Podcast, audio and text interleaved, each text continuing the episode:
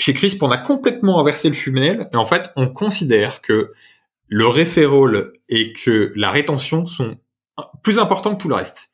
Et que si vous réussissez ça, si vous arrivez à avoir de la rétention sur votre produit et que euh, il y ait du referral, en gros que vos utilisateurs en parlent et qu'ils vous ramènent d'autres utilisateurs, en fait c'est un effet boule de neige.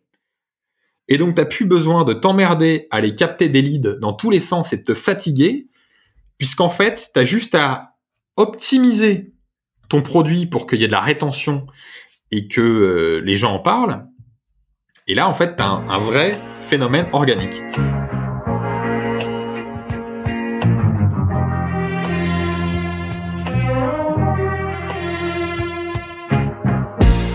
Bienvenue dans SaaS Club, le podcast qui vous emmène dans les coulisses d'un acteur du logiciel. Je m'appelle Eric Seclet, je suis ancien banquier d'affaires passionné par la tech, aujourd'hui consultant pour Startup Early Stage et cabinet de conseil. Avec SaaS Club, je pars à la rencontre d'entrepreneurs pour vous partager les recettes permettant de créer, gérer et scaler un SaaS. Découvrez les meilleurs conseils et retours d'expérience de CEO à répliquer dans votre business. Recrutement, management, sales et marketing mais aussi réussite et apprentissage. On abordera tous les sujets sans détour. Bonne écoute et bienvenue au club.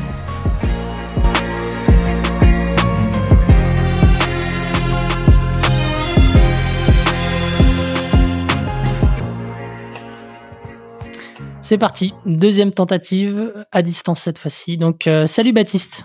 Salut. Bienvenue sur le, podcast. Très heureux de te recevoir aujourd'hui. Eh ben écoute, merci euh, beaucoup de m'accueillir euh, dans ton podcast.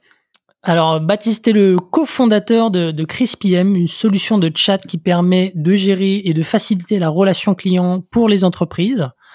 En quelques chiffres, hein, pour, pour donner un aperçu, donc aujourd'hui, c'est plus de 300 000 clients, euh, plus d'1,5 million d'utilisateurs finaux euh, de, de vos solutions, une dizaine d'employés et surtout, la particularité aussi, c'est que vous êtes 100% bootstrap depuis la création en 2015.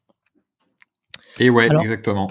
Alors moi, ce que j'ai envie de, comprendre aujourd'hui et d'aborder avec toi, c'est de bah, déjà de revenir un peu sur le, lancement de Crisp dans un marché qui euh, est hyper concurrentiel euh, comme le vôtre. Euh, comment est-ce que vous avez généré une croissance aussi fulgurante puisque en 2019 vous étiez encore à, 100 000, 100 000 clients et, aujourd'hui à 300 000, donc vous avez fait x3 en, en moins de deux ans. Euh, et aussi de creuser un petit peu l'organisation, car comme je le disais, vous êtes euh, une petite dizaine et c'est super impressionnant de, voir comment vous, arrivez à gérer euh, un flux pareil avec aussi peu de monde. Donc je pense que tu as plein d'enseignements intéressants à, nous partager là-dessus. Mais avant de rentrer dans le vif du sujet, je te laisse tout simplement te présenter. Eh bien, écoute, je suis Baptiste Jamin, CEO de chez Crisp. J'ai 26 ans, je vais sur mes 27 là. Et on a créé euh, Crisp avec mon associé Valérian Saliou il y a un peu plus de six ans maintenant. Cinq ans, six ans. On était à l'école d'ingénieur. Première année d'école d'ingénieur. Et à l'époque, en fait, on s'est dit euh, qu'il y avait un gros problème dans le domaine de la communication avec les clients. En gros, tous les outils qui existaient avant euh, pour communiquer avec ses clients étaient soit horriblement chers, soit horriblement nuls. Et il y avait rien d'autre. En fait, euh, c'était vraiment ça l'équation. Et on s'est dit, mais pourtant, le service client, c'est la base en fait d'une entreprise. Communiquer avec ses clients, c'est la base de tout succès pour une boîte. Si tu réussis pas ça, ça ne marchera pas. Et donc, on, on s'est lancé le défi de lancer Crisp et de faire un outil de service client qui soit super simple et que n'importe quelle entreprise puisse euh, l'utiliser. Et donc, on a lancé CRISP en 2015 avec ça, avec cette équation-là, fin 2015. Et puis, euh, depuis, ça a été un vrai succès. On a commencé à avoir euh, 10 entreprises qui utilisaient le service à nos tout débuts. Et puis, on a vraiment fait en sorte de communiquer avec nos clients en utilisant CRISP de la manière la plus rapprochée possible. Tous les jours, on écoutait ce qu'ils avaient à nous dire, on, on implémentait des améliorations dans CRISP de manière continuelle. Et puis ils ont commencé à en parler. On a eu euh, de 10 clients euh, à, à 20 entreprises qui nous utilisent, et puis 30, et puis après 100. Et puis après, il y en a un qui nous met sur Product Hunt, et puis bah là, on passe de 100 à, à 1000, 2000, 3000, 5000, 10 000, et après, ça, ça s'est jamais arrêté. Ok, super intéressant. Euh, alors peut-être juste pour, pour revenir sur un point que tu as mentionné, il y a, il y a plein de, de sujets aujourd'hui qui sont, enfin, plein de logiciels aujourd'hui qui sont chers ou, nuls. Pourquoi le, le, le, chat en particulier? Qu'est-ce bah, qui fait que vous êtes allé là-dedans? on, on, sait faire du chat en fait. En fait, Valérian avant a fait du XMPP qui était, il avait fait Japix, une solution open source de chat. Euh, moi, j'avais bossé dans le chat euh, chez Orange. C'était un truc qu'on connaissait et en fait, on, chez Crisp, on a toujours kiffé le chat. Tu vois, même chez Crisp, euh, genre dans la journée, en fait, on a tendance à se parler et pas, enfin, à se parler par chat et pas trop à se parler en vrai. Et même nous, dans nos vies perso, on a tendance à utiliser le chat tout le temps, même pour parler à nos mamans, euh, on s'appelle pas, euh, tu vois, en ce texto. C'est, en fait, on, kiffe le chat euh, chez Crisp et c'est vraiment notre domaine. Euh, on, on, kiffe ça, donc on, on s'est lancé dans le chat pour cette raison. Ok, ouais, donc un fit fondateur avec le marché. ouais, exactement. Qui est dans votre ADN depuis le début. Hmm. On peut bouffer du chat à toutes les sauces. ça vraiment, ça nous, on sera, on sera jamais comment dire, on sera toujours satisfait de faire du chat, quoi. Hmm. Et, aujourd'hui, euh, en quelques mots, Crisp, c'est quoi? Parce que c'est beaucoup de choses et en même temps, c'est assez simple d'utilisation. Mais la base, la base de Crisp, c'était au tout début, en 2015, c'était un chat qu'on met sur un site internet. On a commencé avec ça. Ça, c'était vraiment la clé de notre succès, c'est on fait un chat qu'on met sur un site internet et qui va permettre de communiquer avec ses clients ou ses visiteurs. Et petit à petit, en fait, Crisp, euh, ça s'est élargi. Et aujourd'hui, le concept de Crisp, c'est d'avoir un outil tout en un qui permette de communiquer avec ses clients.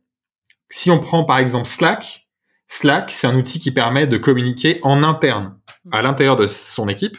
Et ben Crisp, c'est tout l'inverse en fait. C'est un outil qui permet de communiquer avec l'extérieur de sa boîte, donc ses clients. Donc Crisp, ça va permettre de gérer du chat, sur son site internet, mais pas que. Crisp, ça peut aussi gérer tous vos mails pour votre entreprise, donc tous les mails avec vos clients. Ça peut gérer aussi bien d'autres canaux comme euh, du WhatsApp, euh, du SMS, euh, du Facebook. Et donc tous ces canaux-là, on va pouvoir les gérer au sein de Crisp. Ok, donc le produit s'est élargi petit à petit. Exactement. au début, donc c'est juste un chat. Petit à petit. Aujourd'hui, on fait pas que du chat chez Crisp, en effet. Hum. Et donc nos entreprises aujourd'hui, nos utilisateurs utilisent Crisp parce que ça leur permet de centraliser toute la gestion de leurs relations clients en, un seul soft en fait. Et c'est ce qu'ils attendent de nous. Hum. Et, euh, et, au début, avec cette euh, simple fonctionnalité de, chat, hein, si, je, si je caricature, euh, tu arrives quand même à, à trouver ton, ton, marché, avoir des, des, intérêts de côté client. Ouais. Ouais, et ben en fait, aujourd'hui, on parle beaucoup du MVP. Mais tout le monde retient que le mot euh, minimum euh, dans MVP. Et en fait, euh, plein de produits aujourd'hui se lancent en faisant le minimum et ils se ratatinent au moment du lancement parce que les, les utilisateurs kiffent pas. nous, on s'est dit, on va essayer de faire un, chat qu'on met sur un site internet, mais avec une expérience utilisateur genre au top niveau. Et on a vraiment, s'est vraiment inspiré de ce qui se faisait à l'époque dans le messaging consumer c'est-à-dire euh, du Messenger, du WhatsApp. Et on s'est vraiment inspiré de ça et on a essayé d'apporter euh, ce niveau d'expérience-là, mais pour les entreprises et permettre aux, entreprises d'avoir la même expérience, mais pour communiquer avec leurs propres clients. Et c'est vraiment quelque chose qui a marché euh, directement. C'est-à-dire que ils ont vraiment apprécié le fait que ce soit super simple à utiliser. Parce qu'en fait, c'est une habitude qu'il faut avoir pour communiquer avec ses clients c'est important que les entreprises communiquent avec leurs clients et donc c'est important aussi qu'elles utilisent les bons outils pour le faire. Mmh, et donc vraiment, euh, Crisp, on a dès le début, on a fait un grand focus sur l'expérience utilisateur, le design, pour qu'on ait un produit qui soit le plus simple euh, possible. Et ça a vraiment été un, un succès directement. Les, les, les utilisateurs, malgré qu'on manque de features au début, ont apprécié le fait que ce soit un produit qui s'est bien ficelé quoi. Et c'est pour ça qu'on a euh, on a choisi ce nom crisp parce que crisp en anglais quelque chose qui crisp c'est bien fait tu vois mm. c'est crisp and clear mm. et donc pour ça crisp c'est le rendre la relation client plus plus crisp tu vois meilleur ok ouais je c'est, vous vous êtes lancé dans, dans, un MVP qui faisait une seule chose, mais qui le faisait très bien avec une expérience incroyable. Faut, faut arrêter avec le MVP, le minimum viable product, mais il faut faire vraiment le minimum lovable product. Il hmm. faut faire le minimum, ok, mais pour que les gens aiment. Enfin, faut vraiment que les gens ils aiment et qu'il y a un effet, un effet de vraiment de surprise quand ils découvrent votre produit. Et, comment, enfin, comment tu, qu'est-ce que tu conseilles aux, tu vois, aux, entrepreneurs, aux, startups qui euh, qui créent leur MVP pour pas se tromper, tu vois, parce que c'est vrai que la définition euh, de MVP elle est hyper variable en fait, euh, suivant les personnes. Ouais, mais en fait, il faut comprendre qu'on est dans une ère, et déjà nous quand on a commencé Crisp, on était dans une ère où le software, tout était saturé, genre partout. Il y avait déjà des outils qui existaient pour tout faire. Et je te parle même pas aujourd'hui, euh, c'est encore pire.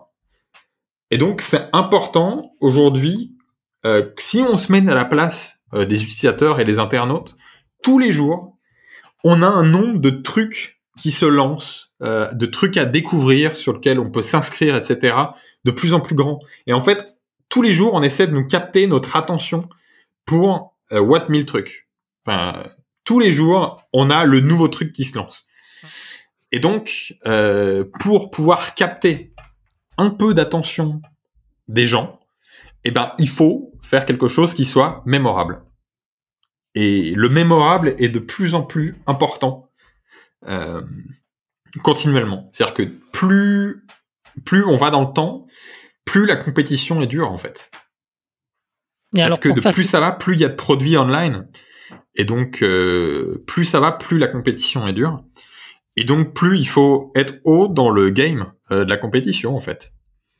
Et donc, euh, quand on se lance, c'est important, par exemple, que la landing page, elle soit carrée et vraiment exceptionnelle. Genre, faut vraiment travailler ça dur, quoi. Et que ce soit vraiment une très bonne landing page. Et c'est pareil, votre produit, faites en sorte que ce soit au top niveau. par exemple, quand vous faites votre produit, euh, essayez de faire un onboarding qui soit super et de vous inscrire toutes les semaines sur votre propre produit et d'avoir toujours le même esprit critique. Genre euh, nous-mêmes aujourd'hui chez Chris, toutes les semaines où on essaie de le faire, en tout cas régulièrement, on s'inscrit sur notre propre produit et on essaie de se mettre dans la peau d'un utilisateur et, de voir les trucs qui vont pas et les choses qu'on peut améliorer. Et ça, c'est important de se mettre dans la peau euh, de quelqu'un qui connaît pas ce que vous faites et qui là qui, le découvre et faire en sorte donc que votre homepage, votre landing page, elle soit, elle soit très bien et qu'elle soit attrayante. Et ensuite, qu'une fois qu'on s'inscrit sur votre produit, bah, que ce soit bien fichu, bien fichu et qu'on arrive à onboarder proprement l'utilisateur pour qu'il puisse vous utiliser sur le long terme. Ok. Et donc tu disais, il faut que la landing page elle soit mémorable, le produit soit mémorable. Euh, c'est quoi le juste milieu d'après toi entre euh, bah, je prends du temps pour lancer mon produit pour qu'il soit mémorable et euh, je dois faire vite pour tester mon marché? Ah, écoute, ça c'est là le, truc où il faut la bonne balance quoi. Mais essayez de faire quelque chose dont vous êtes fier en fait, et pas quelque chose de crade. Enfin, chez nous, Chris, j'avoue qu'on on est un peu des, des, des, tarés sur ça, mais on, essaie toujours de faire les choses dans lesquelles on est fier et dans, les, dans lesquelles nos, nos clients seront, seront contents. Donc on pousse toujours le curseur un peu haut, mais mais en fait c'est ça qu'il faut essayer de faire en fait, euh, pousser le curseur au, max partout euh, et, faire en sorte de faire en sorte de faire quelque chose dont vous êtes fier et qui va satisfaire les, les clients. Pour moi, pour moi le curseur il est là. Après il est variable, mais euh, faut tendre vers ça. Hmm, super intéressant. Et super intéressant le, point où en fait tu t'inscris euh, chaque semaine, ou en tout cas vous essayez encore de vous inscrire chaque semaine sur le euh, sur l'interface. Euh, d'ailleurs, vous avez eu des surprises des fois. Est-ce que vous êtes retrouvé dans des situations où, vous vous êtes dit, bah là, il y a un truc qui cloche, c'est pas optimisé? Ouais, mais tout le temps. Enfin, tout le temps, toutes les semaines, il y a des choses qu'on améliore. C'est continu. Euh, ça va euh, de nos mails d'onboarding, on fait en sorte de les optimiser à fond pour que ce soit le plus clair possible pour les utilisateurs. Et, euh, en s'inscrivant régulièrement, de comprendre des choses qui ne vont pas. Par exemple, il y a un an, on s'était rendu compte que notre funnel d'onboarding, il performait moins bien que les précédentes versions. On s'est dit, il y a un problème. Normalement, c'est censé faire mieux qu'avant. Hmm. Et on a essayé de comprendre là où on s'était planté. Et donc, de manière euh, successive, on a rebuildé les précédentes versions et on s'est réinscrit sur les précédentes versions. À chaque fois, on a fait un quick time, euh, un recording d'écran et euh, on, s'est inscrit à chaque fois sur toutes les versions successives. Et en fait, on s'est juste rendu compte qu'on avait oublié d'afficher une pop-up débile. Tu vois, c'était un problème débile. Mais on n'affichait pas une information essentielle et, et en fait, à cause de ça, on avait perdu euh, quelques pourcents d'activation. C'était quel, genre d'information euh, C'était quel genre d'information dans cette pop-up pour avoir eh ben, une idée de, de l'importance Chez Crisp, enfin comme tout comme tout produit, c'est important de comprendre votre aha moment. Le aha moment, c'est le moment où je m'inscris sur un produit et je perçois la valeur de ce produit et je trouve ça génial et donc je l'utilise. Chez Crisp, c'est quelque chose qu'on a cherché. Et en fait, on s'est rendu compte que le aha moment, c'était le moment où les gens installaient, nos utilisateurs installaient Crisp sur leur site et qu'ils avaient leur première conversation avec quelqu'un. Et c'est là où ils se disent, putain, je viens d'installer un chat sur mon site et c'est incroyable. Euh, je, viens de, parler avec quelqu'un et, euh, et tu vois, je viens de convertir un lead. ça, c'est incroyable pour, pour quelqu'un. Et ça, c'est le aha moment. Et pour réussir ce aha moment chez Crisp, bah en fait, on fait tout pour que tu installes Crisp sur, son, sur ton site internet. C'est vraiment notre travail quand tu t'inscris. faut que tu installes Crisp sur ton site. C'est vraiment le truc ultra important. Et donc, euh, évidemment, pour ça, il faut que le système de, pour installer Crisp sur ton site ce soit super simple, euh, que ça marche sur tous les CMS, etc. Et en fait, on s'est rendu, juste rendu compte, en, en refaisant ce process de se réinscrire sur nos anciennes versions, bien qu'en fait on n'affichait pas la pop-up euh, d'installer Crisp sur ton sur ton CMS en fait. Hmm. C'est-à-dire qu'avant on l'affichait direct et en fait sur les nouvelles versions depuis quelques mois, il fallait cliquer sur un bouton quelque part. Et donc euh, on a perdu quelques pourcents à cause de ça. Donc ça veut dire que les personnes se loguaient mais qu'elles n'installaient pas euh, bah, qu'on avait perdu ouais tardivement. pourcentage de conversion ouais. C'était moins efficient qu'avant. Ok. Donc en fait, il faut s'imaginer euh, sur le, les plusieurs milliers de personnes qui s'inscrivent, il faut faire en sorte d'en capter le plus possible. Parce que euh, bon, je, pour ceux qui font du, du growth hacking, il existe un, un, un framework qu'on utilise beaucoup chez Crisp, qui s'appelle le, le, framework ARR, et il y a un R en plus derrière, donc AA et 3 R derrière. Donc c'est euh, donc c'est acquisition, activation, euh, rétention, referral et revenu. Donc en gros, tu as un funnel avec des barres comme ça. Donc au début, on a de l'activation. Donc tu as plein de gens qui débarquent sur ton site internet. Donc l'acquisition, plein de gens qui débarquent sur ton site internet. Après, on a euh, l'activation. Donc on fait en sorte qu'ils s'inscrivent euh, sur ton produit. Euh, ensuite, on avait donc la, euh, la rétention. Donc, on fait en sorte qu'une fois qu'ils se sont inscrits, on les garde sur le long terme. Ensuite, on a euh, le referral. On fait en sorte qu'ils en parlent. Et évidemment, après le revenu, il faut qu'ils payent. Chez Crisp, on a complètement inversé le funnel. Et en fait, on considère que le referral et que la rétention sont plus importants que tout le reste. Et que si vous réussissez ça, si vous arrivez à avoir de la rétention sur votre produit et que euh, il y ait du referral, en gros que vos utilisateurs en parlent et qu'ils vous ramènent d'autres utilisateurs, en fait c'est un effet boule de neige. Et donc t'as plus besoin de t'emmerder à aller capter des leads dans tous les sens et de te fatiguer, puisqu'en fait t'as juste à optimiser ton produit pour qu'il y ait de la rétention et que euh, les gens en parlent. Et là en fait t'as un vrai phénomène organique. Et c'est ce qu'on a vraiment euh, travaillé chez Crisp et c'est ce qu'on a réussi à faire. Tu, tu, vas faire pleurer quelques marketeurs avec euh, ce, cette ah, inversion. Pas que, euh, focus l'acquisition, c'est bien, enfin, et on le fait maintenant. mais en fait, il faut que ça vienne en dernier. C'est-à-dire qu'en fait, une fois que tu as réussi à avoir un bon produit qui convertit bien, qui, qui a une bonne rétention et dont les gens sont contents, et eh ben en fait, tu as un bon market fit et tu as tu as quelque chose qui plaît à des clients, et, et donc naturellement, tu as un flux de clients qui arrivent sur ton site, et qui vont s'inscrire, etc. Donc après, c'est juste une histoire d'optimisation pour amplifier le truc en fait. Et l'acquisition doit juste servir à amplifier le truc, hmm. mais pas juste à patcher, euh, patcher ta boîte quoi. Ok. Euh, on, aura l'occasion de. Ce que je dis, ça marche en tout cas pour le pour le SaaS, mais euh, mais pour le e-commerce, c'est similaire. Enfin, le e-commerce, faire en sorte que les clients y soient récurrents, c'est le saint graal, c'est pareil. Ok. Euh, on, va revenir un peu sur ces, sur ces thématiques euh, d'acquisition et de rétention euh, par la suite. Est-ce qu'on peut juste refaire un, petit retour en arrière rapide et, revenir un peu sur le, lancement Donc création en 2015, vous avez codé avec ton associé la solution de vos propres mains. Ça, a pris combien de temps? Deux trois mois, quelque chose comme ça? Deux trois mois? Ouais, ah, vraiment ah. le premier MVP, tu vois, c'était ouais, deux trois mois. Ok. Et euh, donc dans la foulée, vous avez euh, commencé à, lancer donc euh, la solution sur le marché. C'était qui les premiers clients?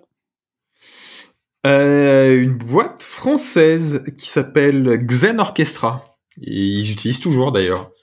D'accord. On les connaissait pas du tout. Comment c'est arrivé? Je crois que c'était un pote à moi qui il, m'a dit eh, Baptiste, est-ce que je peux m'inscrire? Et donc nous, avec Valérian, comme des bons ingénieurs, on avait juste password protected, euh, enfin on a juste protégé par mot de passe euh, la landing page en fait. Et donc euh, il me dit mais moi, ton pote, est-ce que je peux m'inscrire? Donc je me, je me suis dit bon ok, je fais sauter le mot de passe et vas-y inscris-toi. Hmm. Et en fait le lendemain, on n'a pas compris, on avait 10 utilisateurs comme ça qui avaient débarqué sur la plateforme et qui posaient des questions et qui commençaient réellement à utiliser la plateforme. Et en fait, ce que ce pote a fait, c'est qu'il a cold mailé des boîtes pour qu'ils utilisent Crisp. Il a cold mailé des boîtes Ouais, comme ça. Sans vous prévenir. Ouais, vraiment. Pour nous, pour nous mettre un coup de pied dans le cul, ouais. Ok, sympa comme, euh, comme coup de main. Ouais, ça a été un bon coup de main. En fait, on s'est dit, bah en fait, le, ouais, le produit, en fait, euh, il est prêt, c'est bon. Et donc, on n'a pas trop fait de com. On a juste, euh, avec ses premiers utilisateurs, on a fait en sorte qu'ils utilisent Crisp à fond. Euh, et on a écouté les feedbacks, on a fait de l'amélioration continue et euh, et puis bah ça commençait à payer et on a eu de plus en plus d'utilisateurs sans vraiment faire de, de com. Ok, donc euh, avec avec pas mal de, de, bouche à oreille, donc tu dis que vous avez écouté les, les utilisateurs, c'était voilà, c'était de l'entretien téléphonique, vous avez fait ou c'était Non, on utilisait Crisp en fait, on utilisait Crisp pour faire notre propre support. Ok, solution maison. Ouais, exactement. Donc euh, une dizaine de clients et, comment on va chercher euh, les suivants? Euh, tu, parles donc de, de Eh ben, écoute, nous, ça a vraiment été une histoire de, de growth hacking. En gros, donc au début, on a fait en sorte que le produit soit le plus polish possible et que le, plus fluide. En gros, dans le sens où quand je m'inscris sur Crisp et je comprends directement la valeur ajoutée et, et je l'utilise, faire en sorte que les gens l'utilisent sur le long terme. Et puis, euh, il y a eu un vrai beaucoup de travail de, de growth Donc, faire en sorte que euh, les gens puissent installer Crisp le plus facilement sur leur site internet. On a remarqué, par exemple, que la plupart des utilisateurs de Crisp utilisaient WordPress. Et donc, on a, euh, on a super travaillé, on a travaillé à fond sur le, le plugin WordPress. On a fait en sorte que tu appuies sur un bouton et tu as tout qui s'installe automatiquement et tu rien à faire. Euh, donc on a fait ça et puis euh, aussi on a on a fait beaucoup de d'acquisition avec euh, le lien de referral de Crisp. En gros, quand tu utilises gratuitement Crisp, donc on a un modèle freemium chez Crisp et quand tu nous utilises gratuitement, on a un petit lien powered by Crisp en bas de ton chat sur ton Ouais, un peu comme sur Typeform ou ce genre de Exactement. Donc ça ça nous a rapporté du lead aussi. Et puis puis bah après ouais, on a fait plein plein de on a fait plein plein d'améliorations de notre site, etc. Euh, mais on n'a jamais fait d'outbound en fait. Jamais. C'était vraiment euh, non non jamais. Euh, pas d'article de blog. C'était vraiment les gens débarquaient chez nous parce qu'ils avaient entendu parler de Crisp en bien et on, ou alors parce qu'ils comparaient Crisp à d'autres plateformes. Et donc on a fait en sorte de de vraiment capitaliser sur ça, faire en sorte de de convertir les gens qui soient, qui comprennent la valeur ajoutée de ce qu'on fait, qui s'inscrivent et puis qui, qui l'utilisent plus tard. Ouais, tu, tu le mentionnes, il y, a, beaucoup de solutions concurrentes sur le marché. Et tu vois, on, enregistre avec Zencaster et il y a un de tes concurrents euh, euh, dessus. Euh, comment est-ce qu'on fait pour percer dans un marché où on arrive un petit peu le, dernier hein? Il me semble que voilà, tes, concurrents, non seulement ils sont financés par des investisseurs, mais ils, sont, ils existent aussi depuis un petit peu plus longtemps que toi. Donc, comment est-ce que c'est quoi ta stratégie le jour zéro pour, te, pour attaquer déjà, nous, au début, on, a toujours fait euh, penser Crisp avec des strats. Donc, au début, on s'est lancé en faisant un système de chat pour des petites boîtes, genre très petites boîtes, genre euh, les solopreneurs, donc les entrepreneurs qui commencent tout seuls, les petites startups early stage, etc. on a donc ces boîtes-là ont besoin d'assez peu de features finalement. Et on s'est lancé sur sur ce hum, créneau-là, donc avec assez peu de features, mais en, faisant un produit extrêmement bien fait et puis bah la sauce a pris dans ce marché-là et euh, Crisp a commencé à fonctionner bien. Et en fait, petit à petit, quand on attaque euh, une strat euh, marché, bah on a des gens juste au-dessus, tu vois, des, des, plus grosses boîtes qui viennent te voir et qui te disent bah moi j'aimerais bien utiliser ça, mais il, manque ça, ça, ça. Donc en fait, petit à petit, c'est un, une course contre la montre pour faire en sorte de d'élargir ton marché. Et donc euh, aujourd'hui, CRISP, notre marché, c'est essentiellement les SMBs, et on fait en sorte d'avoir un, un, produit qui est extrêmement bien fait pour les SMBs et euh, les startups, et on délaisse le reste. Ok, donc vous vous concentrez donc sur, sur un segment à marché. on a des, des, des, des concurrents qui vont focus à fond sur le marché enterprise, et eux, ce qu'ils cherchent, c'est du lead à 50K, euh, 100K l'année bah en fait on leur laisse. C'est pas grave, c'est pas notre focus. Mais est-ce que des fois euh, t'as pas euh, des euh, bah justement tes concurrents qui vont venir sur des, des deals un petit peu plus petits et en, tout cas la, référence va être naturellement en tête bah de, de, tes prospects et, et, à ce moment-là comment est-ce que tu fais pour être crédible vis-à-vis d'eux? C'est une image de marque en fait petit à petit.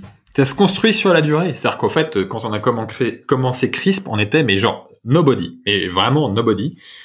Euh, et donc, euh, c'est une réputation, ça se fait sur le long terme. C'est après, c'est une histoire d'image de marque. Aujourd'hui, tu vois, Crisp, on arrive à aller chez les grands comptes sans problème. Et, euh, on signe des deals sans problème parce qu'ils nous connaissent. Euh, enfin, Crisp, aujourd'hui, sur un tas de sites, on est sur un tas de sites. Donc, on, on est connu un peu partout. Et c'est une histoire de réputation à se, à se forger. Mais voilà, ça se fait step by step, ça se construit sur la, la durée. Et donc, on a commencé quelque chose de petit, et puis bah, petit à petit, on a commencé à avoir des plus grosses boîtes qui nous ont utilisées, puis on a rajouté des features, et puis voilà, step by step. Ok, et donc euh, euh, au bout de la première année, est-ce que tu as en tête un petit peu les, les métriques que vous aviez à ce moment-là? Alors la première année, on était juste en full freemium, Full euh, premium. et euh, je sais plus combien de sites on avait. Euh, truc entre 5000 à 10 000 sites, quelque chose comme ça. Ok, ouais. Bon, c'est déjà c'est déjà une belle adoption. Enfin, dès la première année, enfin, il n'y a pas eu de pivot, quoi. J'ai l'impression. Quand, quand, quand je t'écoute, ça a été assez simple. Il y a, y a bah, après, on a fait donc la V1 de Crisp qui était juste un chat assez simple. Et après, on a lancé un an plus tard la V2 de Crisp, où là, c'était plus notre vision d'avoir un outil qui gère toute la relation client en un seul endroit. Donc en gros, euh, qui gère les mails, qui gère plein de canaux de communication différents en un seul endroit. Euh, et ça, on a lancé ça un an plus tard avec un nouveau modèle de pricing. C'est là où justement on a lancé le plan Unlimited. Donc en gros, aujourd'hui Crisp, on a toujours trois offres. Un plan gratuit pour les petites boîtes qui se lancent, un plan pro à 25 euros par mois et un plan Unlimited qui est à 95 euros par mois où tout est inclus, où c'est 95 euros par mois pour la boîte tout inclus. Ça n'a pas cherché plus loin que ça. On s'est vachement inspiré des forfaits euh, de téléphonie mobile qu'on a en France, notamment chez Free, et qui ont après été déclinés euh, dans tout le secteur. Et en fait, ça, ça a très bien marché, cette histoire de forfait illimité. Et euh, aujourd'hui, on a toujours ce forfait-là. Et ouais, ça a, été la, ça a été la bonne formule, je pense. Et, et bouge un petit peu la, pricing grid de, votre côté ou, pas du tout? Ça n'a pas bougé depuis 2007. Depuis 2017. depuis 2017 On n'a pas changé euh, d'un pouillème notre pricing depuis 2017.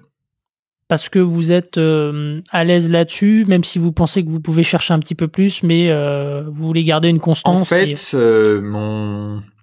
on essaie juste de focus sur un produit qui fonctionne le mieux possible, de plus fluide possible et que les gens soient contents avec. on pourrait mieux facturer le truc, mais on a la solution pour ça. Mais en gros, on va garder le même modèle de plan actuel, mais en rajoutant des certaines fonctions à haute valeur ajoutée. Tu vois, pour des, clients qui ont vraiment, euh, qu'en veulent plus, tu vois. On va probablement faire un plan enterprise, euh, mais, euh, mais ça va pas être une généralité. Ok, ça va être du, cas par cas. Ouais, exactement. Mais en fait, faut savoir que la plupart des boîtes aujourd'hui, les PME notamment, en termes de software mensuel, elles payent pas tant que ça. Euh, tu vois, elle paye euh, pour 200, euh, 300 balles max en software tous les mois. Donc en fait, dans l'histoire, on se positionne pas si mal. Ouais, effectivement. Après, je te parle pas des gros SaaS, tu vois, des boîtes qui ont fait des séries A, etc. Mais la boîte typique, en fait, c'est ce qu'elle paye tous les mois, en fait. Hmm. Non, moi je te disais ça parce que c'est vrai que euh, bah, au début vous aviez une fonctionnalité qui marchait très bien, puis petit à petit vous avez étoffé, et du coup on aurait pu imaginer à l'image de, bah, de la stratégie que, que, que, font euh, d'autres acteurs, euh, c'est d'augmenter petit à petit les prix en corrélation avec un niveau de valeur qui est un peu plus important. Donc ouais, c'est pour ça que je te posais cette question. Ben, nous, on, on, aime beaucoup une boîte qui s'appelle Cloudflare. Je sais pas si tu connais. Bon, plein de gens connaissent Cloudflare. En gros, c'est un système de CDN pour les sites internet. Cloudflare, qui est aujourd'hui une boîte qui est euh, cotée en bourse. Et si tu regardes le pricing de Cloudflare, c'est génial. Enfin, c'est, t'as un plan gratuit, t'as un plan, je crois, à 5 balles, un plan à 20 balles, un plan à 200 balles, et après, c'est Enterprise. Enfin, en fait, Crisp, c'est à peu près ces plans-là. Et ça marche très très bien. Euh, faut juste truster bien le marché au début, faire en sorte euh, bah, que, que tout le monde soit content avec son plan et aujourd'hui, c'est le cas chez Chris. Tout le monde est satisfait avec son plan. Après, on a de plus en plus des entreprises qui viennent nous voir et qui en veulent plus. Tu as vraiment de la grosse boîte où, euh, où euh, ils gèrent euh, une tartinée de tickets tous les jours. bah là, il, leur il faut vraiment un plan beaucoup plus complexe pour eux, avec des features plus complexes. Bah là, ils payent plus cher. Hmm. Et, et aujourd'hui, la, la proportion entre euh, le payant, l'utilisateur payant et, euh, et, freemium euh, Chez nous, c'est c'est entre 8 à 9 Ok, donc la grande majorité sont payants. Bah en fait le, le, marché en général pour le freemium ça va entre 3% de payants je crois que c'est ça Dropbox et après des produits comme Crisp ou Typeform où on est entre du B2C et du B2B c'est euh, c'est plus que ça. Enfin, chez nous, ouais, c'est autour de 9%. Autour de 9% de, de payants, d'utilisateurs payants. Ok. Ok. Et euh, il et, y en a qui commencent en, en, freemium et qui derrière euh, passent en, en payant ou ah oui, oui généralement c'est assez stable. Non, non, non. Il y a beaucoup de beaucoup d'upsell. Euh, bah après les boîtes, tu vois, elles évoluent. Il y, a, y a un tas de boîtes où bah, ils ont du succès, donc ils ont des besoins plus complexes. Euh, euh, et, on les suit comme ça. Ok. Ok, ok. Euh, si on passe, on revient un petit peu sur, sur l'acquisition. Donc, première année, donc c'est à peu près 10 000 sites internet, tu le disais. ensuite, ça va, ça va assez vite, j'ai l'impression. Comment est-ce que tu arrives à, acquérir autant de, users? Déjà, c'est combien de users par mois en rythme d'acquisition? Oh putain, je sais plus. Parce que j'avoue qu'on regarde plus. Euh, enfin, moi en tout cas, je regarde moins ces trucs-là maintenant. Je sais pas, ça va être 8000, euh, quelque chose comme ça?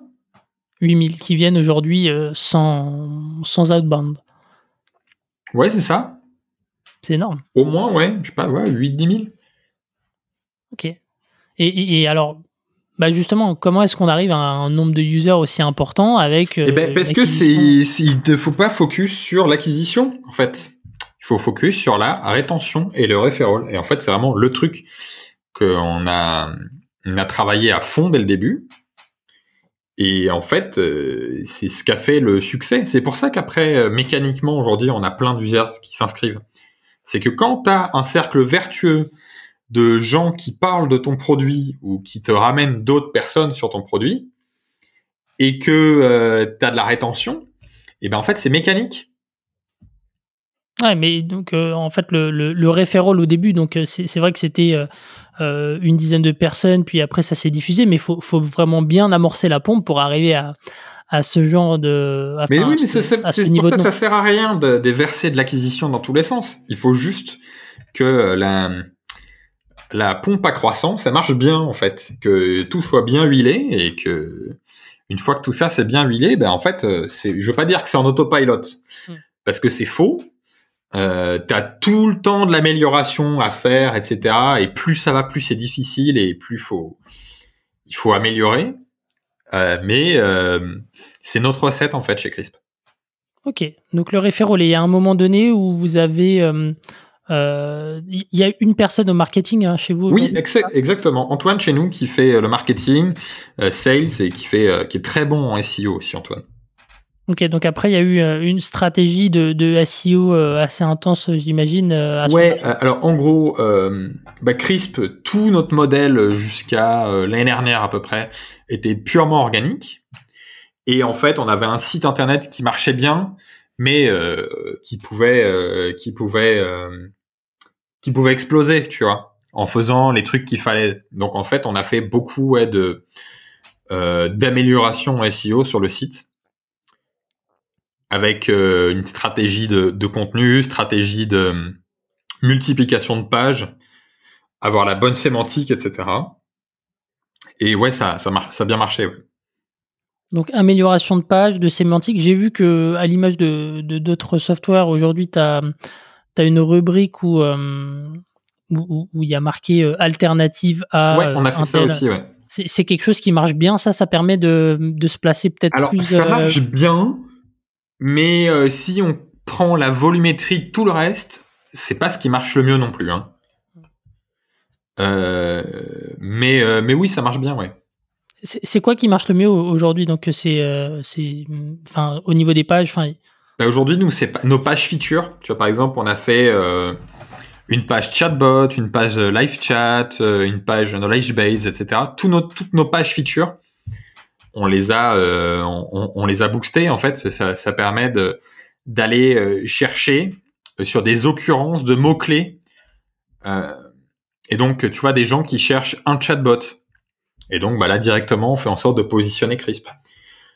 Ensuite, on va essayer de, on a essayé de positionner Crisp sur des mots clés longs. tu vois, genre API de chatbot ou alors chatbot connecté à WhatsApp.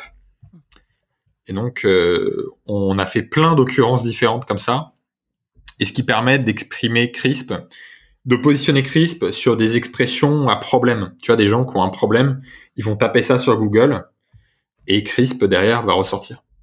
ça te permet d'avoir du, lead hyper qualifié qui ouais, exactement. peut-être limite en, fin de cycle de, décision et, euh, et, vous, vous arrivez. Ouais. Nous, CRISP, on se focus que sur ça. En fin de cycle de décision, euh, on s'embête pas sur le reste. Ok, donc vous laissez les, autres euh, acteurs, les autres concurrents faire un petit peu d'évangélisation euh, pour vous et, vous, vous récoltez les fruits. Exactement, c'est tout à fait le truc.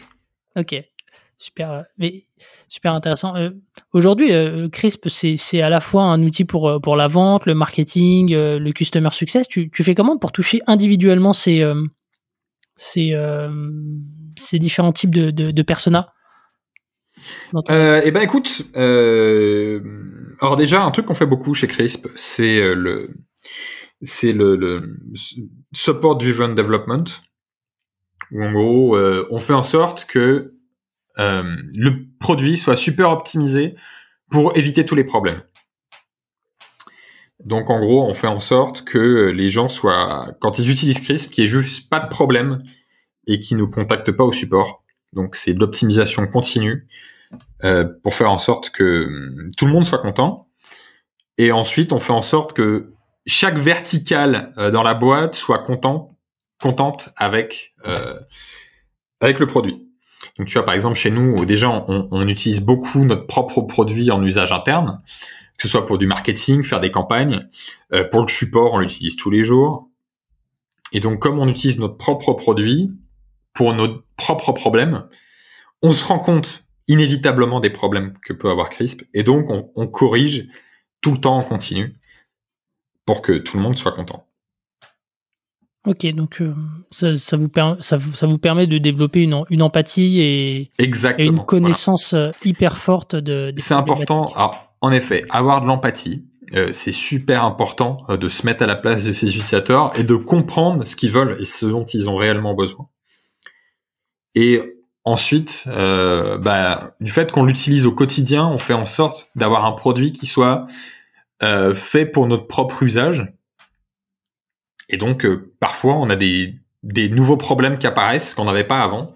Et on se dit, mais en fait, avec Crisp, on pourrait résoudre ce problème.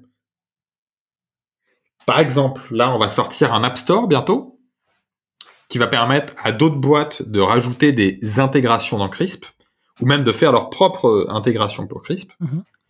Et donc, chez, chez Crisp, on a un outil interne, un back-office qui permet à n'importe qui dans la boîte euh, d'aller sur des fiches clients par exemple, un client nous contacte et nous réclame des factures, et eh ben tu vas sur le back office et tu récupères les factures pour le client et tu lui envoies. Ce qui est extrêmement simple. Et en fait, on a on a fait un système dans Crisp d'App Store qui permet à des boîtes euh, d'installer euh, des des différentes apps dans Crisp. Et donc on a pu faire une, une app juste pour nous, pour notre équipe, qui permet d'inclure notre back office dans Crisp directement. Ce qui fait que quand tu as un client qui nous contacte et qui réclame des factures, en un seul clic, on peut choper les factures et lui envoyer. Mais tu vois, ça, c'est des choses qu'on a vécues nous-mêmes et des problèmes qu'on a eus. Et on fait en sorte bah, de rendre ça disponible ensuite pour nos propres clients. Ok, donc c'est comme ça que tu arrives à, segmenter un petit peu euh, l'expérience et, la rendre hyper personnalisée en fonction des personas que tu adresses. Ouais, et c'est quelque chose aussi qu'on va travailler plus cette année. Euh, d'adresser mieux les différents personnages. Aujourd'hui, on fait ça au travers du produit, faire en sorte que euh, bah, l'usage du produit, que tout le monde soit satisfait. Mais aujourd'hui, on va essayer de pousser plus de contenu pour les différents, les différents métiers. Parce que Crisp, on a, au travers des années, on a, on a eu pas mal d'expérience sur un tas de sujets, que ce soit pour le développement, que ce soit pour le support client, que ce soit pour le marketing et donc faire en sorte bah, de pouvoir euh, offrir ce contenu-là, offrir ces connaissances à nos utilisateurs. Ok. Euh, et du coup, euh, du coup, améliorer davantage la partie, la partie SEO aussi de votre côté, j'imagine. Alors oui, évidemment, mais là vraiment, on va essayer de faire aujourd'hui dans nos onboarding d'accompagner mieux les clients, que ce soit par en segmentant euh, mieux et en poussant du contenu aux, différentes personnes dans l'entreprise. Par exemple, euh, si tu fais du e-commerce, eh ben on va te pousser du contenu euh, spécialisé e-commerce. si si un développeur, eh ben on va te pousser du contenu crisp spécifique pour les développeurs ou des, des conseils, des choses comme ça. Ok, d'ailleurs, l'onboarding, euh, aujourd'hui, c'est quoi? C'est principalement de la vidéo hein, pour l'onboarding euh, quand, quand quelqu'un s'inscrit sur euh, CRISP avec. Pas que, on a, on a de la vidéo, on a, on a du mail également. on essaie d'avoir, on a également un helpdesk qui est, qui est, on utilise CRISP aussi pour le helpdesk. Donc, mhm. on a une FAQ avec une knowledge base avec tous les articles pour, pour pouvoir utiliser CRISP. On essaie d'utiliser à peu près tous les canaux qui marchent pouvoir maximiser le potentiel. Euh, mais en effet, la vidéo, c'est quelque chose qui marche bien et on s'est lancé euh, là-dedans euh, en 2017. Et en fait, la vidéo pour le support, c'est pas mal. Et pas que pour le support, mais en gros, ça permet de montrer toutes les étapes au client. Parce que plutôt que d'expliquer ça textuellement, bah en fait là, tu as une vidéo et tu peux revenir en arrière, rejouer la séquence. C'est plus parlant en fait. Et donc, on utilise vraiment la vidéo pour ça. Et, donc les vidéos, elles sont en français, en anglais euh, Comment ça euh, On fait tout en anglais tout. et on sous-titre derrière en différentes langues, en espagnol, en portugais, en français.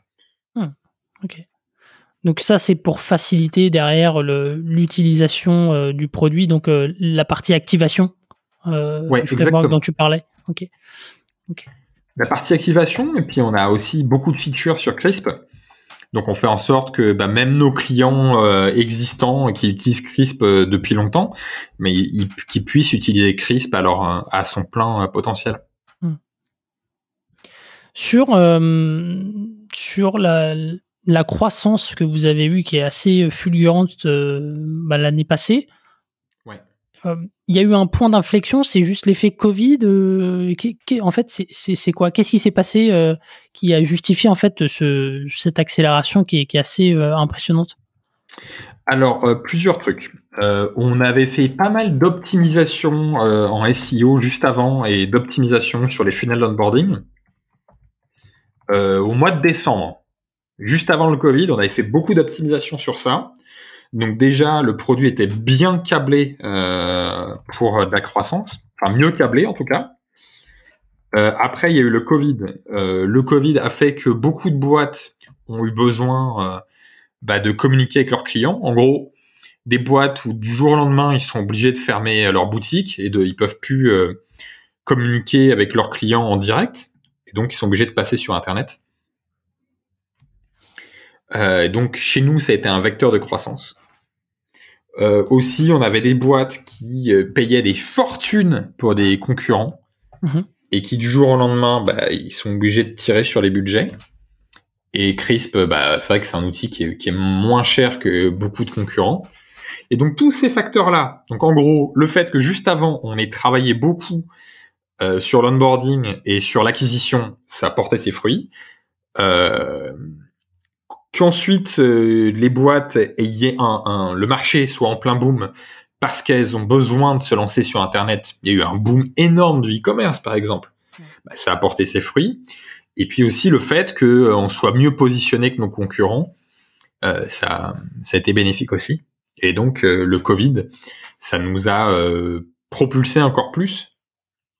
Et d'ailleurs, encore aujourd'hui, on bénéficie encore de cette croissance. C'est pas fini. Ok, donc il y a eu des optimisations internes, un momentum favorable lié euh, au Covid, euh, des avantages concurrentiels assez clairs, hein, simplicité de la solution euh, et, prix. le Covid, enfin l'effet Covid, vous continuez à, en, bénéficier. Et j'ai même vu que vous aviez lancé une campagne de, de, pub dans les, dans les métros, du offline. Alors, je, je, dois l'annoncer. C'était un poisson d'avril. Je suis désolé. Ah mince. De, je suis désolé de décevoir tout le monde avec ça. Et, tout le monde était trop content, tu vois. Ah, c'est énorme. Vous avez lancé une campagne de pub dans le métro. Et en fait, c'est juste un gros fake. Euh, et non. Euh, et d'ailleurs, si vous alliez dans le métro à Paris, il y en a certains qui ont été cherchés euh, dans les stations, notamment la station. Euh, je sais plus quelle station c'était, mais en gros, euh, qui ont été vérifiés dans la station et en fait, il n'y a juste pas de campagne. Euh, ils n'ont pas vu la, fiche crisp. Donc euh, non, c'est juste un pur fake. C'était un poisson d'avril, ça nous a beaucoup amusé. Et en fait, il n'y aurait pas eu beaucoup d'intérêt pour nous à le faire. Ouais, enfin ma question c'était de savoir ouais, pourquoi enfin nous on s'embête pas on, va juste on se focus sur la dernière étape de décision client.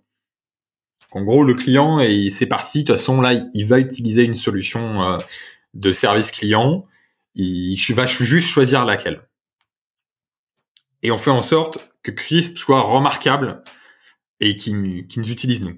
Donc en fait, ça sert à rien euh, de faire de la pub dans le métro dans notre cas. Ok, ouais, c'est ce que j'allais dire. Enfin, je comprenais pas la logique par euh, rapport à. Dans les boîtes qui font de la pub métro ou pub télé, tu vois, enfin de la pub mainstream, récemment, euh, j'ai vu qu'il y avait Conto qui faisait de la télé, et je crois qu'ils doivent faire du métro aussi. Et Alan, je crois. Ouais, il y a du offline chez Alan. typiquement des boîtes qui euh, ont fait déjà pas mal de croissance et qui aujourd'hui essaient de target des boîtes plus classiques. Hmm. Ok, donc pas d'offline, euh, pas d'offline, ça serait pas pertinent effectivement par rapport à, l'approche que, que, vous avez.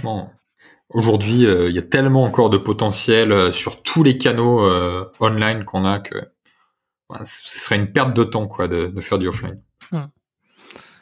Aujourd'hui, ton focus, même si je, me doute peut-être un peu de la réponse, maintenant que tu as atteint une taille assez conséquente, 300 hein, 000 utilisateurs, enfin 300 000 clients, ton focus, c'est quoi? C'est, plutôt la croissance ou la rétention? Bah, Les deux, en fait. en fait, faut comprendre que les deux sont super liés. Et que l'un ne va pas sans l'autre. Et donc, en fait, c'est la même chose. C'est rigoureusement la même chose. Et que on fera pas de croissance euh, sans rétention. Parce que grâce à notre rétention, on fait de la croissance. Enfin bref, c'est euh, l'œuf et la poule. Euh, et en fait, on fait super gaffe à ça. Et, et donc, c'est pour ça que CRISP, c'est de l'amélioration continue de tous les jours. On fait en sorte que nos utilisateurs soient contents, qu'ils puissent faire plus de choses. Et, euh, et moi, quand j'ai commencé Crisp, perso, mon but, c'était que tout le monde utilise Crisp. Genre, tout le monde. Et on commence à toucher notre but. Euh, par exemple, cette semaine, ma sœur qui m'a envoyé un message WhatsApp en disant, bah ça y est, euh, dans ma boîte, on utilise Crisp. Et elle m'a fait voir qu'elle s'était inscrite. Et c'est même pas elle qui a apporté Crisp dans sa boîte. C'est, se sont dit, bah tiens, on va utiliser Crisp. Hélène, inscris-toi sur Crisp. Ah, mais d'ailleurs, Crisp, c'est mon petit frère qui l'a fait. Tu vois, c'est rigolo. Euh, euh, et aujourd'hui, ouais, dans ma famille, il y a des, j'ai un cousin, pareil, qui utilise Crisp. Enfin, plein de gens qu'on connaît, tu vois, et qui utilisent Crisp, mais même sans savoir qu'on l'a fait, tu vois. Enfin, c'est pas lié, en fait. Ils utilisent pas Crisp parce qu'on l'a fait nous. Tu vois, ils l'utilisent parce que euh, bah, c'est juste super bien. Récemment, ma mère aussi qui me montre un truc qu'elle voulait acheter sur Internet et puis elle me demande mon avis, et puis je lui dis bon, c'est pas mon délire, maman, mais euh, je suis content en tout cas d'un truc, c'est que tu es sur un site qui utilise Crisp. Et euh, tous les jours, tu vois, on va on va googler des, des, trucs, et puis on tombe sur des sites qui utilisent Crisp. Donc euh, le mouvement est lancé, mais c'est pas encore assez, et on peut aller encore beaucoup plus loin. Alors justement, c'est quoi les objectifs? C'est le million de entreprise euh, cliente C'est oh, quoi? carrément, mais le, million, on le fera. Euh, enfin, le, million de sites, on le fera. Euh, enfin, c'est endless. en fait, la relation client, c'est la base de, tout de toute entreprise et tu peux faire mais tellement de choses avec ça. tu peux tout faire. T'as tellement, en fait, en plus t'as plein de verticales marchés différentes. Euh, t'as plein de tailles d'entreprises différentes. Euh, les entreprises, elles ont un tas de besoins différents. Non, vraiment, c'est endless. Alors justement, tu fais comment pour, euh, bah, pour prioriser un peu tes, tes développements dans, dans ce cadre-là? Alors nous, Crisp, on fait un corps, un cœur de produit euh, qui est aujourd'hui très orienté messaging. on fait un corps de produit, on fait en sorte que tout soit bien fait. Et cette année, on va lancer un App Store qui permet à d'autres entreprises de s'interfacer avec Crisp par exemple des logiciels de facturation euh, qui s'interfacent avec CRIS. Par exemple, en France, euh, la plupart des, boîtes de presse, donc les journaux, mhm. utilisent CRISP en interne pour les abonnements, pour la gestion des abonnés, parce que on est intégré avec euh, les outils de ce marché-là en fait. Donc c'est pas nous qui avons fait des intégrations, hein, mais CRISP en fait permet facilement de s'intégrer avec d'autres outils et donc, en fait, on va pouvoir aller euh, s'interfacer avec euh, différents marchés. Et donc, euh, nous, on va garder le cœur de produit Crisp. Et en fait, on va multiplier toutes les applications autour de Crisp.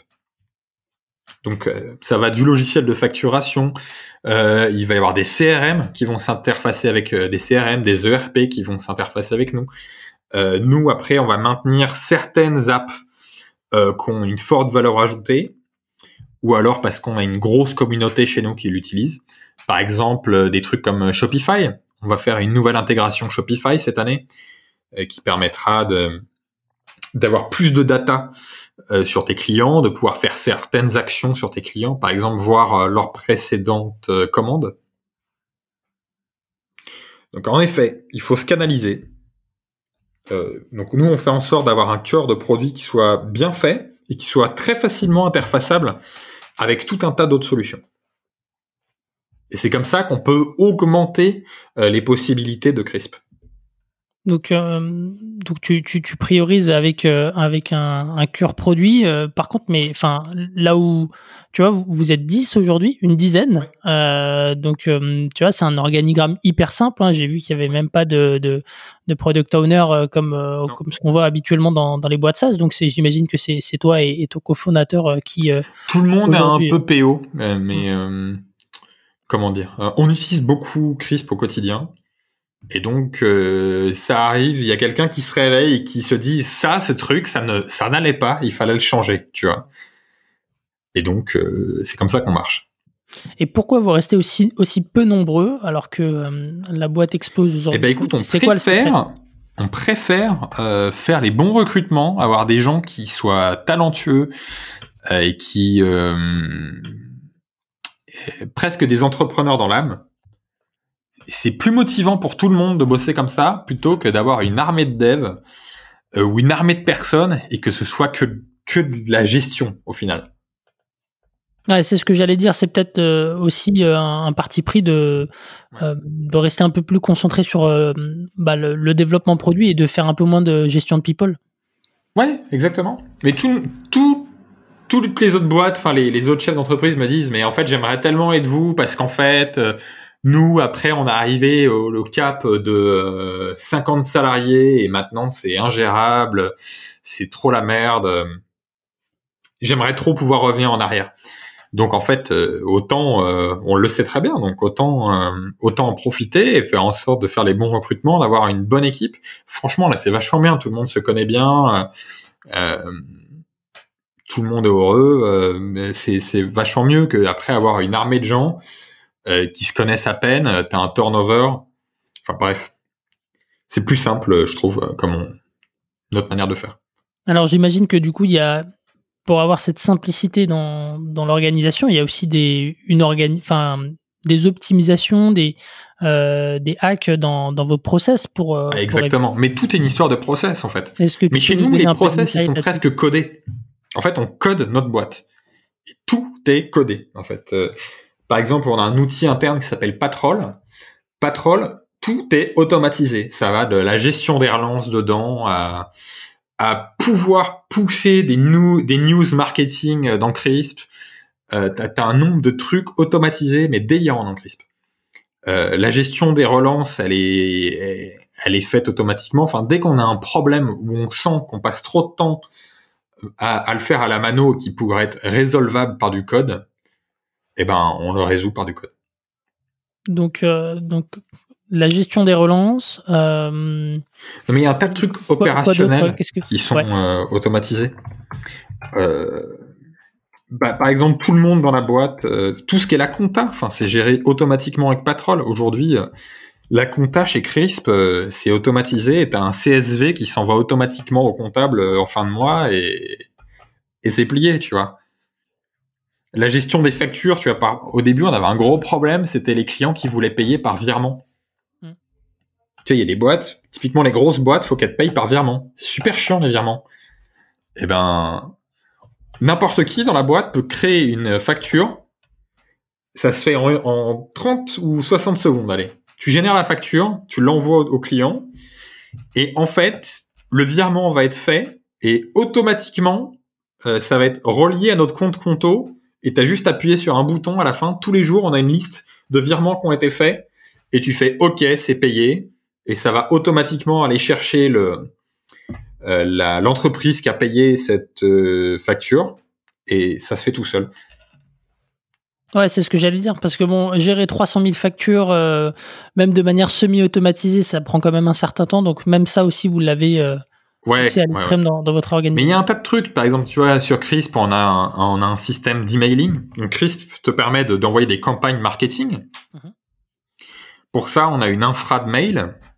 Euh, bah, par exemple, tout ce qui est la gestion euh, des abuses, euh, la gestion de la réputation des mails, etc. Tout ça, ça se fait quasiment automatiquement.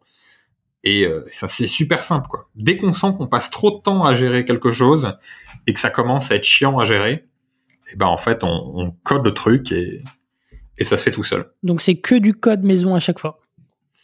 Ouais, ouais, quasiment ouais. Mais euh, on a fait en sorte que euh, même la gestion en code de ces trucs-là, que ça soit suffisamment simple. Et, et en vrai, tu vois, ce matin, j'ai commandé, j'ai comment, j'ai codé une nouvelle feature pour euh, cet outil interne. Et euh, je sais pas, ça m'a pris une heure, quoi. C'est limite un nouveau produit que, que vous avez en interne.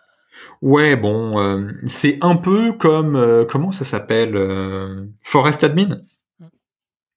Mais le truc, c'est que, enfin, c'est beaucoup plus complexe que ça. On a, on a codé en effet un outil en interne pour ça parce que on a une infra qui est assez complexe avec des bases de données dans tous les sens. Euh, et donc, on pouvait pas utiliser un outil de marché pour ça. Donc, on a fait en effet pas mal de, de code custom pour ça. Mais on, on, effet de, on essaie de que les process soient les plus carrés possibles, les plus simples possibles. Et, euh, et, euh, et après, on essaie d'automatiser les choses, en effet. Hmm. Et pour le, le support, aujourd'hui, vous êtes à peu près 5. Hein. enfin, si, si, les données sur le site sont à jour. Euh, ouais, bah, les données sur le site sont à jour, ouais.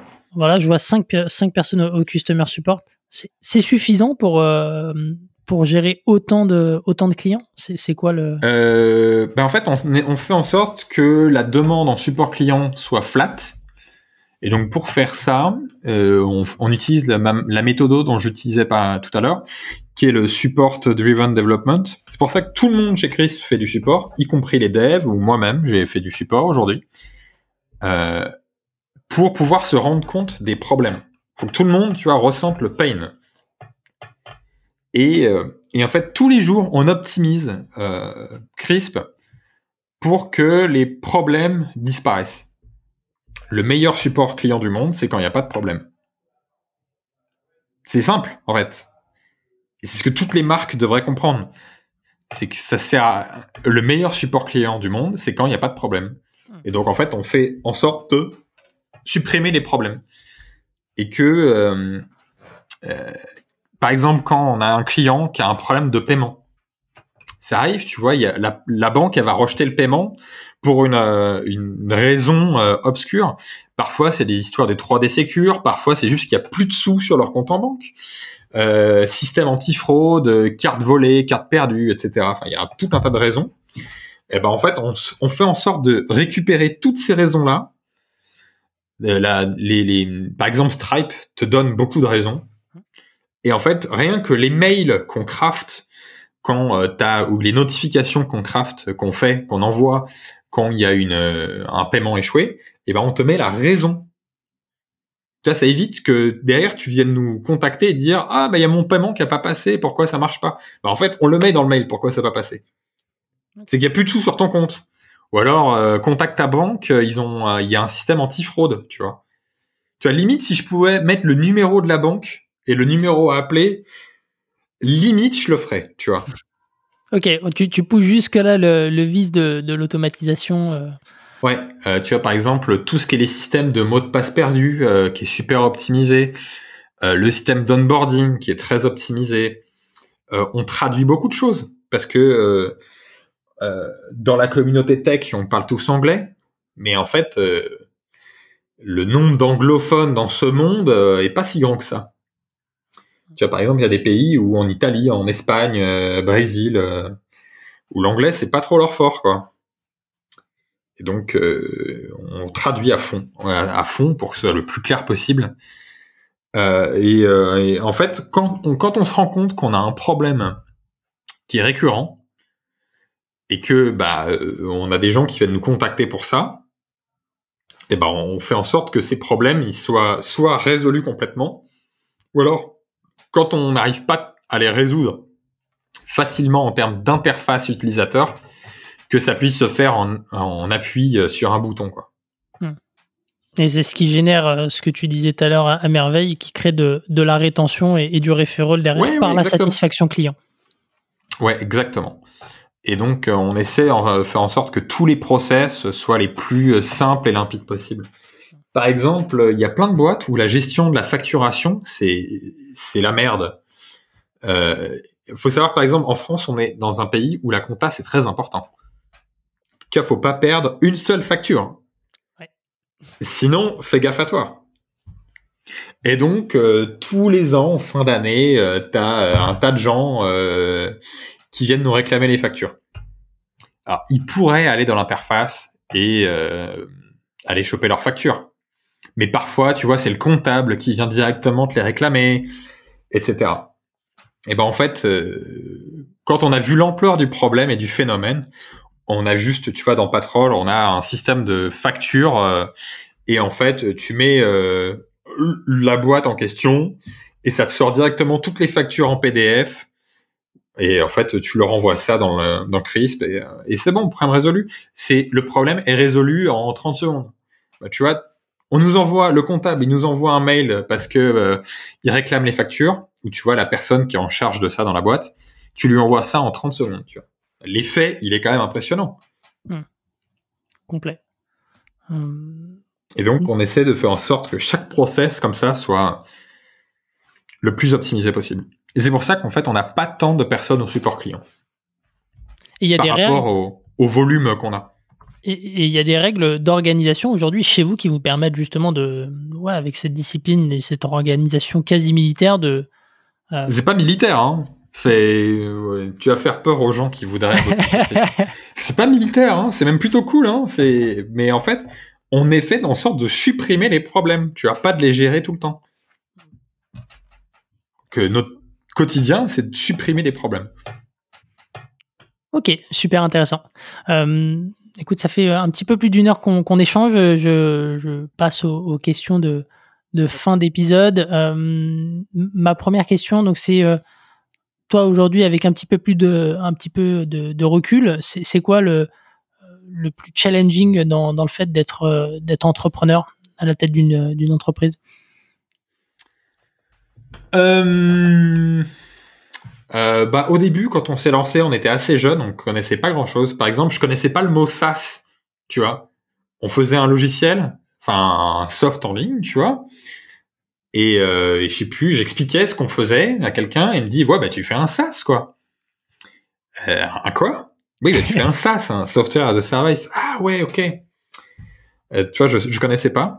Donc quand on s'est lancé, bah, on était un peu naïf. Euh, être naïf, c'est bien quand on se lance parce qu'on, comme ça, on ne sait pas toutes les emmerdes auxquelles on va être confronté.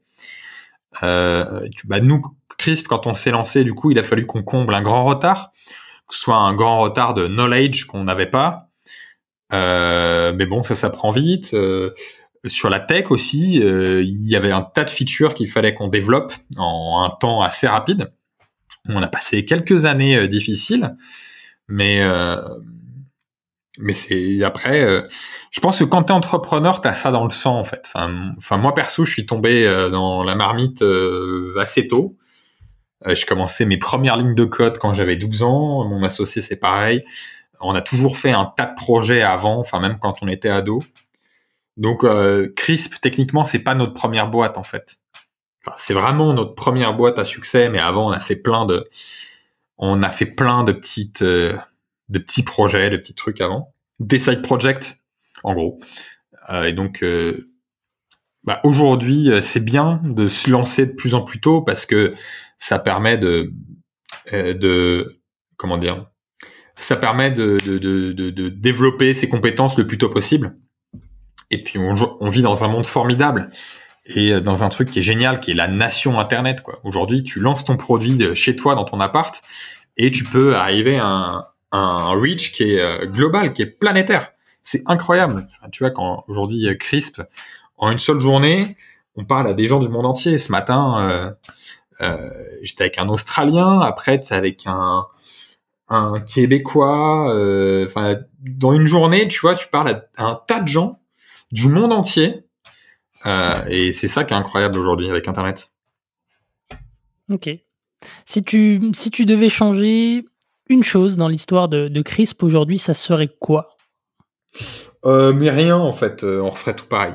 Mais même les boulettes, il aurait fallu les faire aussi. Quelles boulettes par exemple? Euh, Quelles boulettes bah, Par exemple, on s'est lancé avec crisp.im euh, crisp.im, IM qui est un nom de domaine qu'on utilisait parce que ça faisait instant messaging. Mhm. Mais, mais IM, c'est aussi Ildeman. Et donc, île de Man, qui est une île britannique, euh, au Royaume-Uni, ils ont tendance à privatiser un peu tous les trucs. Et donc, euh, l'île de Man, euh, le point .im, euh, une partie de, du nom de domaine est gérée par l'éducation nationale britannique. Ne me demande pas pourquoi, c'est comme ça. Ils se sont dit, tiens, c'est un- c'est une bonne idée. Et au final, euh, on était un samedi, euh, samedi, un été. Et en fait, tout le, tous les noms de domaine en point .im étaient down. Tu as tous les noms de domaine. Donc, tu Donc, plus comme de, nous, plus Crisp, de on était un des domaines en .im les plus populaires, un tas de gens nous, nous contactent en disant, mais est-ce que vous savez ce qui se passe? Et donc, euh, comme chez Crisp, on a un peu des techos et qu'on connaît en réseau, on finit par faire notre enquête. Et donc, on se rend compte de ce truc-là, qu'en fait, le serveur primaire était géré dans un data center euh, géré par euh, l'éducation nationale britannique. Et donc, on finit par euh, aller googler les gens sur LinkedIn, etc. Et en fait, on se rend compte que quand on leur envoie des mails, ils sont tous en vacances, en fait. Ils sont tous, tous les gens qui étaient d'astreinte, un à un, étaient pas dispo. Et donc, on- j'ai fini par choper sur LinkedIn le gars qui gérait le support au niveau du data center. Donc, le data center qui hébergeait euh, les données. En gros, si toi, tu as un serveur chez OVH, bah, j'ai contacté OVH directement, tu vois. Et donc, c'est ce que j'ai fait. Je suis tombé sur euh, quelqu'un, un technicien là-bas, et je lui ai expliqué le problème. En gros, que euh, chez eux, dans une des baies, euh, il y avait un serveur qui gérait tout le, tous les noms de domaine en .im, et que ce serveur-là était planté. Mm. Et que ce serait bien qu'ils trouvent les gens qui gèrent ce serveur-là, et vite, parce que c'est un peu la merde. Et euh, donc euh, voilà, l'histoire elle est un peu longue, désolé, mais en gros, si je recommençais Crisp avec Valérian, je pense qu'on choisirait un nom de nom de domaine, enfin un autre TLD quoi. Ok. Ouais, non, mais c'est ce qu'on a fait, on a pris un point de chat au final. qui, qui reste aussi très pertinent par rapport à. Ouais. Voilà. Euh, bah, le truc c'est qu'aujourd'hui on fait pas que du chat, c'est peut-être le problème, mais euh, mais l'avantage c'est que le point de chat c'est géré par euh, l'ICANN, je crois. En tout cas, c'est euh, géré par euh, la même autorité qui gère les points .com, les points .net, etc. Donc euh, c'est beaucoup Plus euh, sûr. Complètement. Euh, Est-ce que tu, tu lis un petit peu? Alors, je suis un très piètre lecteur. Je lis pas beaucoup, j'avoue. C'est à la mode de lire, mais moi, j'avoue que je lis pas beaucoup. Je m'informe beaucoup. J'adore. je regarde tous les jours un tas de documentaires sur un tas de sujets. Je m'informe beaucoup, mais je lis peu. Ok, donc euh, à, à défaut d'un livre, euh, éventuellement, est-ce que tu as une, une ressource euh, dont tu peux pas te passer et qui t'est utile dans, dans ton quotidien euh, moi, perso, j'adore l'histoire. Je trouve que l'histoire nous apporte énormément sur le, le futur. Euh, bah, donc ça, c'est à titre personnel. Par exemple, hier, je, me suis informé sur, euh, j'ai regardé un truc de Stéphane Bern sur l'histoire de Georges Clémenceau. J'ai trouvé la vie de ce type euh, incroyable, totalement sous-connu, euh, Georges Clémenceau. C'est le, le Charles de Gaulle du début des années 1900, en gros. Et puis après, plus sur l'entrepreneuriat, bah, régulièrement, je suis des trucs comme Hacker News. Et puis, je fais en sorte aussi d'être vachement connecté à d'autres entrepreneurs. Euh, c'est important de se partager les, les tricks euh, qu'on peut avoir euh, et de rester à jour, en fait. Ah, effectivement, enfin, c'est un témoignage qui rejoint un peu celui de, de Thibaut de, de, chez Partout qui disait que justement il y avait des, des meetings qui étaient instaurés alors de manière plus ou moins formelle hein, avec d'autres entrepreneurs de manière à toujours garder une connexion et pouvoir échanger sur les bonnes pratiques. Ah ouais, carrément, mais c'est super important. Mais putain, tous les jours, hein, juste avant qu'on fasse le call là ensemble, j'ai découvert un, un secret trick qui est utilisé dans les mails pour avoir un taux d'ouverture plus important dans les mails. Euh, c'est des trucs, c'est super intéressant à connaître quoi. Tu- c'est long, tu peux, tu peux le détailler? Non, mais en fait c'est tout con. partager un petit peu. En fait, euh, beaucoup de gens évidemment ont dit que le titre pour les mails c'est important. Mhm. Mais en fait, aujourd'hui, la plupart des clients mail, euh, Gmail, Apple Mail, etc., ils vont te mettre une preview du mail juste en dessous. Ouais. Et en fait, euh, bah, la preview du mail, c'est, euh, elle est faite automatiquement à partir du contenu du mail.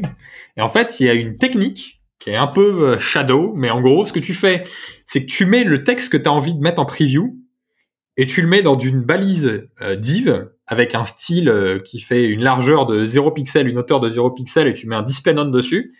Et en fait, tu mets le texte que tu veux dedans. De toute façon, le texte, on ne le verra pas dans le mail. Et en fait, le client mail, il va te mettre ça en preview. D'accord.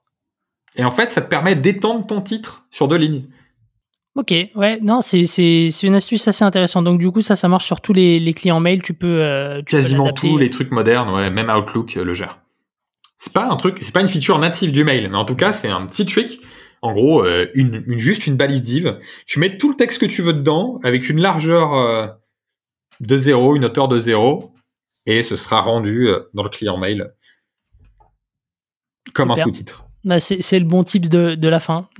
Voilà. Écoute, euh, merci beaucoup euh, Baptiste pour, euh, pour ton retour d'expérience, pour, pour tous les conseils que, que tu as prodigués durant cet épisode. Je vous dis à la semaine prochaine pour un nouvel enregistrement. Merci, à bientôt. Merci à toi, ciao ciao. Ciao. SAS Club, c'est terminé pour aujourd'hui. Merci d'avoir écouté cet épisode jusqu'au bout. Si vous voulez me soutenir, partagez-le sur vos réseaux sociaux. Vous pouvez aussi noter SAS Club 5 étoiles sur Apple Podcast et me laisser un petit commentaire. Cela m'aidera à gagner en visibilité et m'encouragera à produire toujours plus d'épisodes. Si vous voulez recevoir les prochains directement dans votre boîte mail, laissez-moi votre adresse sur sasclub.fr. Pour finir, si vous avez des besoins sur votre stratégie de financement, en particulier sur la levée de fonds, ou que vous souhaitez échanger sur votre plan de développement, envoyez-moi un message à l'adresse hello at sasclub.fr ou ajoutez-moi simplement sur LinkedIn. Merci encore et à la semaine prochaine.